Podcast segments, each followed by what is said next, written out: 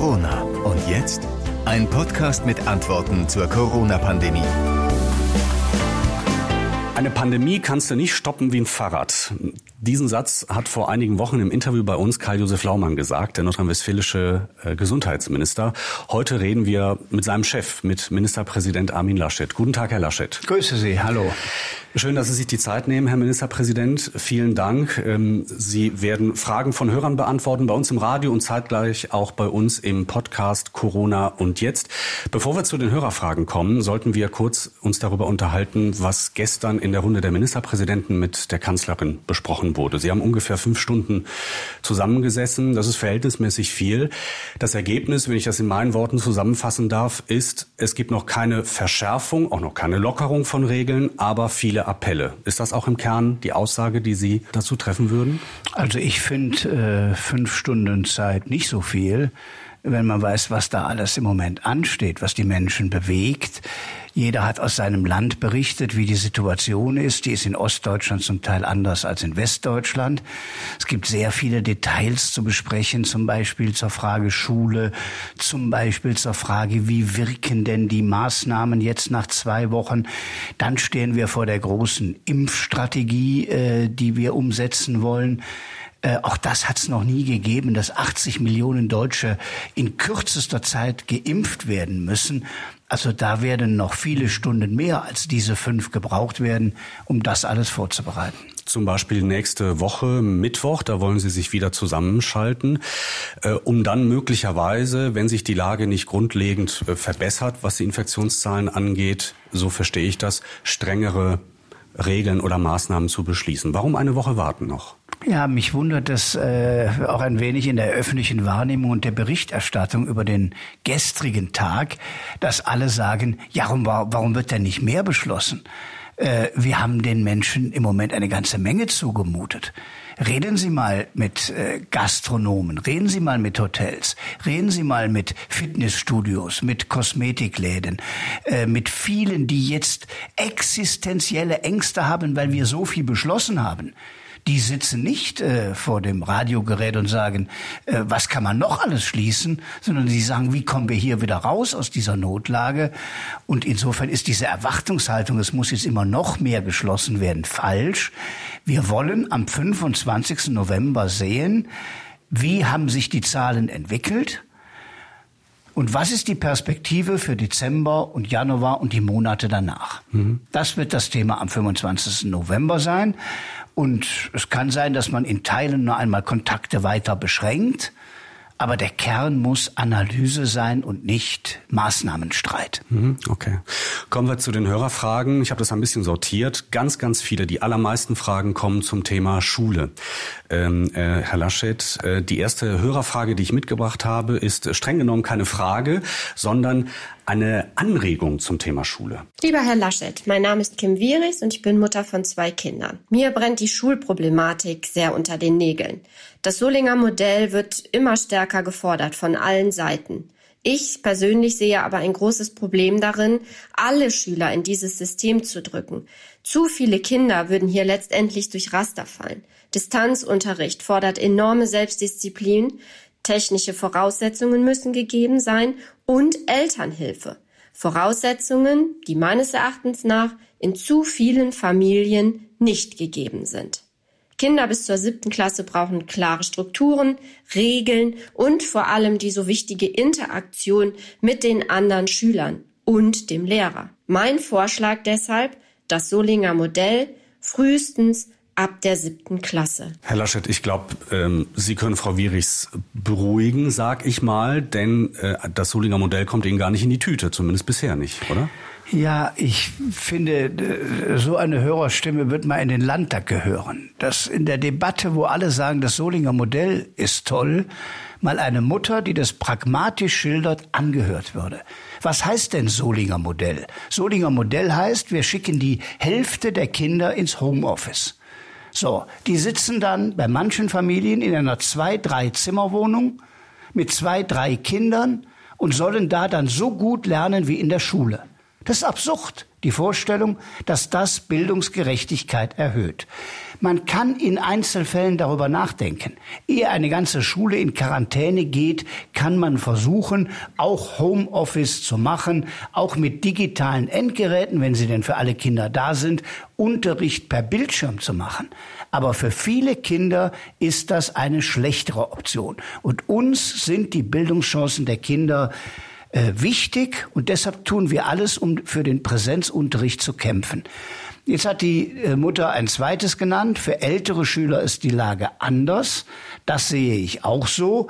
In der Oberstufe, in Berufsschulen kann man über andere Modelle nachdenken als in Grundschulen. Und genau das macht die Schulministerin jeden Tag. Mhm. Es gibt aber auch viele Hörer, die äh, uns erreicht haben, die genau das fordern, äh, also das Solinger Modell oder ähnliches, eine Mischung aus Präsenz- und Distanzunterricht, die von Anfang an eingeführt wird. Hier kommen zwei E-Mails von Hörern, die haben wir äh, eingesprochen und die erste E-Mail kommt von Lara. Wenn man sich gegen das Solinger Modell stellt, handelt man noch gegen die Empfehlung des RKI und gegen eine Kommune, die sich aus eigener Energie heraus für den Infektionsschutz einsetzt. Finden Sie das moralisch nicht verwerflich? Bei überfüllten Klassen und Kursen mit über 30 Schülern müsste ja wohl allen bewusst sein, dass man keinen Abstand halten kann. Wird das Risiko einfach billigend in Kauf genommen? Britta schreibt, wann hört der Wahnsinn endlich auf und unsere Kinder werden endlich geschützt? Sehr viele Eltern und ich fordern Ende der Präsenzpflicht. Unsere Kinder sind keine Versuchskaninchen. Wir wollen Hybridunterricht mit Mindestabstand in den Klassen. Wir fordern Luftfilter für die Klassenräume und keine Temperaturen unter 20 Grad in den Klassenräumen. Wir fordern den sofortigen Schutz unserer Kinder und den Angehörigen der Risikogruppen. Treten Sie zurück, wenn Sie unsere Kinder dieser Gefahr weiterhin aussetzen. Das ist genau das andere Ende der Forderungen zum Thema Schule. Ja, aber äh, es überzeugt mich nicht. Und es überzeugt keinen einzigen Kultusminister in ganz Deutschland. Und insofern ist auch die Frage keine parteipolitische. In Deutschland regieren in den Ländern CDU, CSU, SPD, Grüne, FDP, Linke und Freie Wähler. Und alle sagen, wir wollen Präsenzunterricht hochhalten. Und wenn man die Zahlen sieht, 95 Prozent unserer Schulen sind im Normalbetrieb. Es gibt kein Infektionsrisiko erhöhter Art derzeit in den Schulen sodass die Kinder geschützt sind. Wir da vielleicht noch besser werden müssen. Wir haben in Nordrhein-Westfalen die Maskenpflicht im Unterricht wieder eingeführt. Man muss auch in den Pausen auf die Regeln und die Abstände achten. Aber es sind feste Gruppen von Kindern zusammen und es funktioniert sehr gut. Und deshalb, ich verstehe, dass einige sich das wünschen. Äh, ich sehe aber Millionen andere Eltern, für die Betreuung und gute Bildung in der Schule auch wichtig ist. Und dazwischen muss Politik abwägen. Und unter den Ministerpräsidenten sind es äh, bin ich es, aber sind es gerade die SPD-Ministerpräsidenten, die sehr stark auch auf diese Bedeutung der Bildung Wert legen. Heute Nachmittag veranstaltet die SPD einen ja selbsternannten sogenannten Bildungsgipfel. Es werden Akteure aus dem Schulbereich eingeladen. Ähm, heute Nachmittag um 17 Uhr ist das. Äh, der Vorwurf an die Landesregierung ist in Sachen Schule, da werde zu wenig kommuniziert und da, da passiere zu wenig. Äh, können Sie das verstehen? Nein. Aber das macht jede Opposition in Deutschland. Es macht es keine so aggressiv wie hier in Nordrhein-Westfalen, aber wenn ich die CDU-Kollegen in anderen Ländern höre, die haben teilweise die ähnlichen Argumente wie die SPD und ich sage denen immer, wir sind in einer Pandemie, das ist eine schwierige Lage für alle und die ist eigentlich für parteipolitische Aktionen nicht gut geeignet. Ja, trotzdem muss ich noch eine, also es ist von der SPD und von den Grünen ja. äh, ein, ein, ein Bildungsgipfel, der heute stattfindet. Also Thema Schule ist ein, das größte Thema, das uns erreicht erreicht hat. Das zweithäufigste Thema, das angesprochen wird, ist, warum bestimmte Läden zumachen müssen oder Geschäfte und warum bestimmte Geschäfte offen gelassen wurden. Hier ein, ein Auszug aus den E-Mails, die uns dazu erreicht haben. Sonja Seelinger aus Remscheid fragt, wann dürfen die Kosmetikstudios und so weiter wieder aufmachen? Man kann auch die gleichen Regeln wie im Einzelhandel machen. X Leute auf X Quadratmeter, die haben so viel Geld in die Hand genommen, um das Hygienekonzept umzusetzen. Ein anonymer E-Mail-Schreiber fragt, werden im Dezember Piercing- und Tattoo-Studios wieder öffnen dürfen und warum dürfen Friseure, die wesentlich unhygienischer arbeiten, eigentlich weiterhin geöffnet haben? Und das ist das dritte Mal, dass ich in Ihrem Büro bin und wir uns auf diese Weise unterhalten mit Hörerfragen. Und bei einem dieser Treffen ging es auch um Tattoo-Studios. Da haben Sie damals gesagt, ja, das stimmt, das ist irgendwie nicht in Ordnung, da müssen wir nochmal nachdrehen. So, die grundsätzliche Frage ist, wieso dürfen ein, manche aufmachen und müssen manche zumachen? Also erstmal würde ich der These gerade widersprechen, dass die Friseursalons die Hygieneregeln nicht einhalten. Das kann man so nicht sagen. Äh, den Friseursalon, den ich besuche, äh, da sehe ich das ja.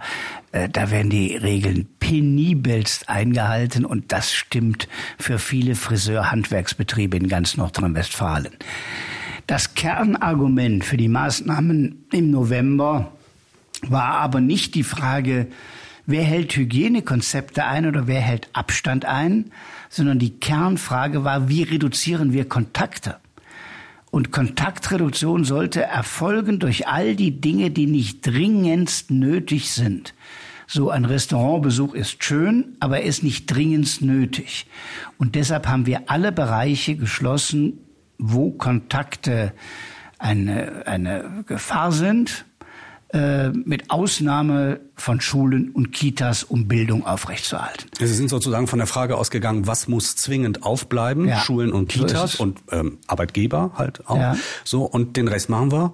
Dicht. So war die, die Grundanlage ja. und äh, als dringend notwendig auch für, für die Hygiene vieler Menschen mhm. wurden Friseure mit eingestuft.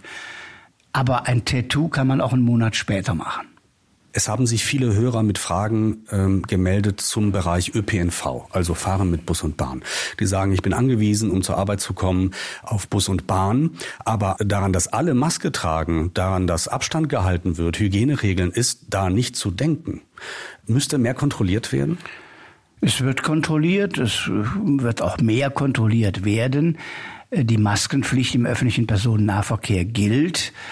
Äh, ich fahre selbst ab und an mit der Bahn und ich sehe da, dass zum Beispiel alle äh, Schaffner und Kontrolleure in der Bahn sehr penibel darauf achten, dass jeder die Maske trägt, einen auch ermahnen, wenn man sie nicht trägt. Und das findet in Bussen natürlich in anderer Weise statt, aber ich glaube, mehr Kontrolle wäre besser. Äh, das wird auch mit Bußgeldern dann sanktioniert. Aber jeder muss sich selbst auch an die Regeln halten. Man wird nicht in jedem Bus einen Kontrolleur äh, aufstellen können, der nach den Masken schaut. Hier kann man nur an alle appellieren, wirklich diese Regeln einzuhalten. Sehr viele beschäftigen sich auch mit dem Themenbereich Sport, Mannschaftssport, Vereinssport. Und hier kommt eine Frage einer Hörerin exemplarisch. Da geht es um äh, Sport mit Kindern. Und zwar geht es konkret um das Thema Mannschaftssport für Kinder im Freien. Wann abzusehen ist, dass das wieder erlaubt ist in NRW, dass die Kinder ihren Mannschaftssport draußen betreiben können. In zwei, drei anderen Bundesländern ist es ja mittlerweile wieder erlaubt. Und warum das halt in NRW nicht der Fall ist. Kinder brauchen einfach ihren sportlichen Ausgleich. Und ja, was gibt es einfach Besseres, als die Abwehrkräfte der Kinder zu stärken, indem sie halt Sport draußen an der frischen Luft machen? Also das ist ja interessant, dass sehr viele Hörer fragen, eher fragen, wann ist wieder was möglich? Und in der öffentlichen Berichterstattung äh, wird geschrieben, warum habt ihr gestern nicht noch mehr verboten? Habe ich auch äh, gefragt. Das läuft, ja genau, ja. das läuft so ein bisschen auseinander. Äh, und in der Tat brauchen wir am 25. November eine Perspektive und Antworten genauer auf diese Fragen. Für den November galt das Argument, das ich eben gesagt habe, Kontakte sollen reduziert werden. Mannschaftssport ist Kontakt und der sollte jetzt einfach nicht stattfinden, weil das Ziel ist, dass man eigentlich zu Hause bleiben soll. Naja, die Frage, warum auch viele Journalisten nach äh, strengeren Maßnahmen fragen, ist, glaube ich, äh, der Wunsch nach äh, Ende mit Schrecken statt Schrecken ohne Ende. Also lieber jetzt die Zügel stärker anziehen, als dass sich das noch monatelang hinziehen wird. Aber das, diesen, diesen Zahn müssen Sie uns ziehen oder, oder das müssen Sie uns beibringen, dass sich das noch viele Monate hinziehen wird. Das wäre ja, die Pandemie wird bleiben, das Virus wird bleiben. Und selbst wenn der Impfstoff da ist, er ist ja bisher nur hoffnungsvoll angekündigt mit guten Daten. Da ist er noch nicht. Äh, das kann noch Wochen und Monate dauern. Und insofern werden wir mit der Pandemie leben müssen. Und ich bin fest davon überzeugt, wir können nicht den gesamten Winter, das gesamte soziale, öffentliche, sportliche, kulturelle Leben äh, schließen. Das wird nicht funktionieren und deshalb ist es immer eine exakte Abwägung, wann kann man zu welchem Zeitpunkt was machen. Jetzt war das Ziel, das exponentielle Wachstum der Infektionszahlen zu durchbrechen. Und für Nordrhein-Westfalen kann man sagen, dass mit dem heutigen Tag äh, die Sieben-Tages-Inzidenz wieder gesunken ist. Wir sind auf dem niedrigsten Stand seit dem 6.11. Immer noch sehr, sehr hoch, aber jedenfalls nicht immer weiter steigend. Und wenn wir das weiter durchhalten, haben wir die Chance, auch bald Licht am Ende des Tunnels zu sehen. Wir hören auch an den Fragen, es geht viel um Verzicht auf äh, liebgewonnene Dinge, Essen gehen, äh, Sport machen im Verein. Welcher Verzicht fällt Ihnen persönlich in diesen Tagen am schwersten? Ja, also äh, im politischen Leben als Ministerpräsident gehört natürlich dazu, viele Menschen zu treffen, auf Veranstaltungen zu sein, ins persönliche Gespräch zu kommen. Alles das findet ja gerade gar nicht statt. Man sitzt in Digitalkonferenzen, man sitzt am Schreibtisch, aber man trifft wenig Menschen draußen. Und das fehlt mir. Und so im privaten Umfeld ist natürlich, wenn man essen gehen kann äh, oder ins Restaurant gehen kann oder ins Kino gehen kann, auch etwas, was äh, in diesen Novembertagen fehlt. Herr Laschet, es ist gut eine Woche her, dass wir gehört haben von hoffnungsvollen Nachrichten aus Mainz über einen möglichen Impfstoff. BioNTech ist da das äh, Stichwort. Was ist Ihre Prognose? Wann werden wir alle geimpft sein? Das kann man nicht prognostizieren, weil der Impfstoff circa 90 Prozent der Prüfverfahren durchlaufen hat, die man durchlaufen muss. Aber es sind noch nicht 100. Und in den 10 Prozent kann noch manches passieren. Es können Nebenwirkungen auftreten bei einzelnen Probanden. Mhm. Also ehe die endgültige Genehmigung da ist, wird noch einige Zeit vergehen. Es gibt dann immer Prognosen, wann das sein könnte, gleich zum Jahresanfang oder wann auch immer. Ich würde das lieber denen überlassen, die das zu genehmigen haben. Wenn es dann da ist, der mhm. Impfstoff, äh, muss sehr schnell verteilt werden. Genau, das wollte ich ansprechen. Sie arbeiten ja jetzt schon daran, äh, ähm, am, am Impfprozess. Da gibt's ja so ja. eine Arbeitsteilung, Bund bestellt und bezahlt, Länder impfen, salopp ja. gesagt. So, das müssen Sie jetzt vorbereiten. Ja, das ist äh, die größte logistische Aufgabe, die je eine Landesregierung in Nordrhein-Westfalen seit Bestehen des Landes hat machen müssen. Denn 18 Millionen Menschen impfen äh, in einer bestimmten Reihenfolge nach Prioritäten, die der Ethikrat festgelegt hat, mit äh, ja, 18 Millionen äh, Impfdosen, die man dafür braucht, die gekühlt werden müssen, die quer der, im Land verteilt werden müssen, in den großen Metropolen äh, mit Millionen Einwohnern allein im Ruhrgebiet und an der Rheinschiene, dann in die ländlichen Räume hinein. Äh, das ist eine große äh, Herausforderung, an der arbeiten wir unter Hochdruck. Und wir bereiten alles vor, dass für den Tag, wenn der Impfstoff da ist, dies auch unverzüglich beginnen kann. Wir kommen zu den Hörerfragen wieder und zum Thema Krankenhäuser und auch Pflegeheime. Herr Laschet, ein wichtiger Punkt, ein wichtiger Indikator, auf den die Politik ja immer guckt, ist die Frage, wie sieht es mit den Intensivbetten aus und wie sieht es auf den Intensivstationen aus? Wie ist denn die Lage bei uns in Nordrhein-Westfalen im Moment? Wir können am heutigen Tag sagen, dass die Intensivbetten und die Krankenhausbetten stärker belegt sind äh, als noch vor wenigen Wochen. Äh, wir haben in vielen Teilen des Landes 80 Prozent belegt, in manchen Städten 90 Prozent.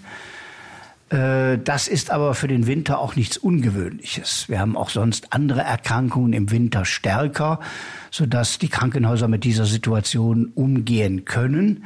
Wir sind aber noch nicht in einem Notstand. Okay. Wir tun nur alles, damit es nicht zum Notstand kommt.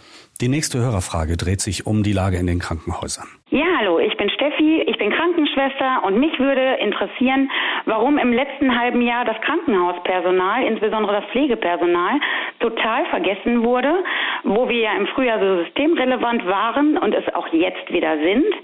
Und äh, Bonuszahlungen wurden nur auf die Altenpflege reduziert. Viele kleine Krankenhäuser und Kliniken arbeiten, naja, seit Jahren am Existenzminimum. Und ähm, jetzt sollen wir laut Herr Spahns letzter Aussage sogar positiv weiter äh, getestet weiterarbeiten. Und wie Sie das erklären wollen, wo wir ja nur Dankesreden und Applaus dafür erhalten haben. Also da fühlt sich jemand nicht, nicht anerkannt. Haben Sie da was versäumt als Politik? Nein, ja, ja und nein. Äh, erstens ist die Besoldung von Pflegekräften, wie die Hörerin ja auch gesagt hat, seit Jahren ein Thema. Hat ja gar nichts mit Corona zu tun. Es ist ein zu schlecht bezahlter Beruf. Und bei den letzten Tarifverhandlungen hat man jetzt einen deutlichen Schub vereinbaren können. Nur diese Löhne legt ja nicht die Landesregierung oder die Politik fest, sondern die werden von Tarifparteien verhandelt. Äh, deshalb glaube ich, ist die Forderung berechtigt. Pflege muss besser bezahlt werden. Dann werden wir auch mehr Pflegerinnen und Pfleger finden, die diesen harten Beruf auf sich nehmen. Also die Forderung ist berechtigt, nur Sie sind nicht der richtige Adressat ja, äh, dafür. Das ist wie sagen bei vielem im Leben. Bei ja. Tarifverhandlungen finde ich manches Gehalt ungerecht, äh, weil viele Leute harte Arbeit leisten und nicht äh, so viel verdienen. Nur das machen bei uns die Gewerkschaften und die Arbeitgeber. Der Staat kann mehr Geld für Pflege bereitstellen. Und das tut er. Wir haben hier, Karl-Josef Laumann hat eine Pflegekammer mit initiiert, wo auch die Pflege, die Pflegenden ihre Interessen stärker bündeln können. Es gibt eine Ärztekammer, aber es gab bisher keine Pflegekammer. Also die Stimme der Pflegenden wird jetzt stärker gehört. Da steckt aber auch die Frage drin, warum Pflegekräfte, das ist ja auch in Altenheimen so, wenn sie positiv getestet wurden, das äh, weiter arbeiten sollen. Das ist, glaube ich, ich habe das auch gelesen, ein Vorschlag des Bundesgesundheitsministers für den absoluten Notfall in Krankenhäusern, dass man dann abwägen muss, mhm. diese Frage. Im Prinzip soll jeder erstmal, der positiv getestet ist, in Quarantäne und zu Hause bleiben. So ist jedenfalls meine Auffassung. Ich habe noch eine Hörerfrage und da geht es um das Thema Haustiere. Mein Name ist Regina und ich wüsste gerne, warum man nach zwei Tagen am 5. November ausgerechnet die Hundeschulen wieder geschlossen hat. Die Leute halten sowieso mindestens zwei Leinenlängen Abstand, weil üblicherweise die Hunde nicht zusammenkommen sollen. Meistens findet es draußen statt und man hält damit auch niemanden zu Hause, weil die Hunde müssen ja sowieso Gassi gehen. Auch hier wieder die Frage, Hygieneregeln sind einhaltbar. Äh, warum ist das nicht möglich? Ja, weil man jetzt generell gesagt hat, nur bestimmte Bereiche, man hat umgekehrt ja argumentiert, bestimmte Bereiche bleiben offen, alles andere soll geschlossen werden. Ähm, man wird sich alle diese Einzelfälle sicher zum 25. November nochmal genauer anschauen. Aber das Grundprinzip ist, Kontakte sollen vermieden werden. Und das hat dann auch die Hundeschulen erfasst. Nur damit wir äh, nicht so viel Kopfkino als, als, als Bürger haben, was für mögliche Richtungen kann es denn nach dem Gespräch am 25. November denn geben? Also wie könnten denn strengere Maßnahmen überhaupt aussehen? Naja, wenn man Kontakte reduziert, kann man sich alle Bereiche anschauen. Äh, man könnte noch sagen, theoretisch, wir schließen alle Schulen. Auch eine Kontaktbeschränkung.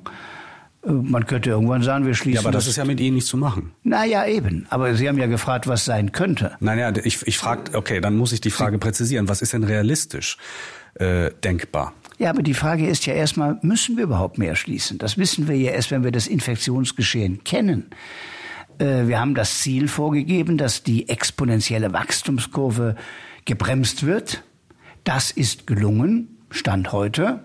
Und ich habe keinen Anlass zu glauben, dass das in den nächsten Tagen anders verläuft. Aber wir sind nicht bei dem Inzidenzwert 50, den man braucht, damit die Gesundheitsämter gut Infektionsketten nachverfolgen können. Ja. Und deshalb werden wir dann entscheiden müssen, auf welchen Wert wollen wir gehen. Mhm. Wollen wir möglicherweise noch zwei, drei Wochen warten, um dann zur Weihnachtszeit etwas entspannter wieder äh, leben zu können? Ähm, das ist so bei manchen in Österreich beispielsweise die mhm. Idee, mhm. Äh, rabiate Maßnahmen bis zum 6. Dezember, alles schließen, mit dem Ziel, dass die Zahl runtergeht und dass man danach wieder österreichische Sicht Skiurlaub mhm. machen kann. Der Tourismus wieder floriert. Das ist nicht unsere deutsche Sicht. Ich würde in diesem Jahr von Urlaub eher abraten. Aber das Interesse Österreichs ist halt ein anderes. Das Interesse Deutschlands, Nordrhein-Westfalens muss sein, so viel soziales Leben wieder möglich zu machen mit all den Fragen, die Ihre Hörer gerade eben genannt haben und trotzdem das Infektionsgeschehen im Griff zu haben. Und das wissen wir exakter am 25. Okay. Wobei ich natürlich schon äh, einige Kollegen von Ihnen aus der Politik so verstanden habe, dass eines der möglichen Ziele des jetzigen November-Lockdowns ist, dass man Weihnachten wieder mit Oma und Opa äh, äh, feiern kann, möglicherweise. Das scheint ja jetzt noch überhaupt nicht klar zu sein. Was, was können Sie denn uns denn für eine Perspektive geben? Wie werden wir denn Weihnachten feiern in diesem Jahr? Ja, es wird sicher ein anderes Weihnachten als alle Weihnachten zuvor. Es wird sicher auch das härteste Weihnachten äh, sein, wo es auch wichtig ist, vorsichtig zu bleiben und Kontakte möglichst zu reduzieren. Aber welche Empfehlung man jetzt genau gibt für Familienfeste, das muss man leider erst im Dezember anhand des Infektionsgeschehens beurteilen. Und was werden wir nächstes Jahr für Weihnachten? ist es ein Risiko. Ja. Aber Weihnachten ist für viele Menschen auch ein ganz besonderes Fest. Und da ist erneut die Abwägung das, was gefragt ist. Nächstes Jahr, wie wird Weihnachten dann aussehen? Na gut, da ist nun unsere große Hoffnung, dass nächstes Jahr bessere Zeiten beginnen, dass wir in einem Jahr sehr, sehr viele Millionen Menschen auch geimpft haben könnten, wenn der Impfstoff zum Jahresbeginn kommt und dass das Weihnachten 2021 ein besseres werden könnte als das Weihnachten 2020. NRW-Ministerpräsident Armin Laschet, vielen Dank.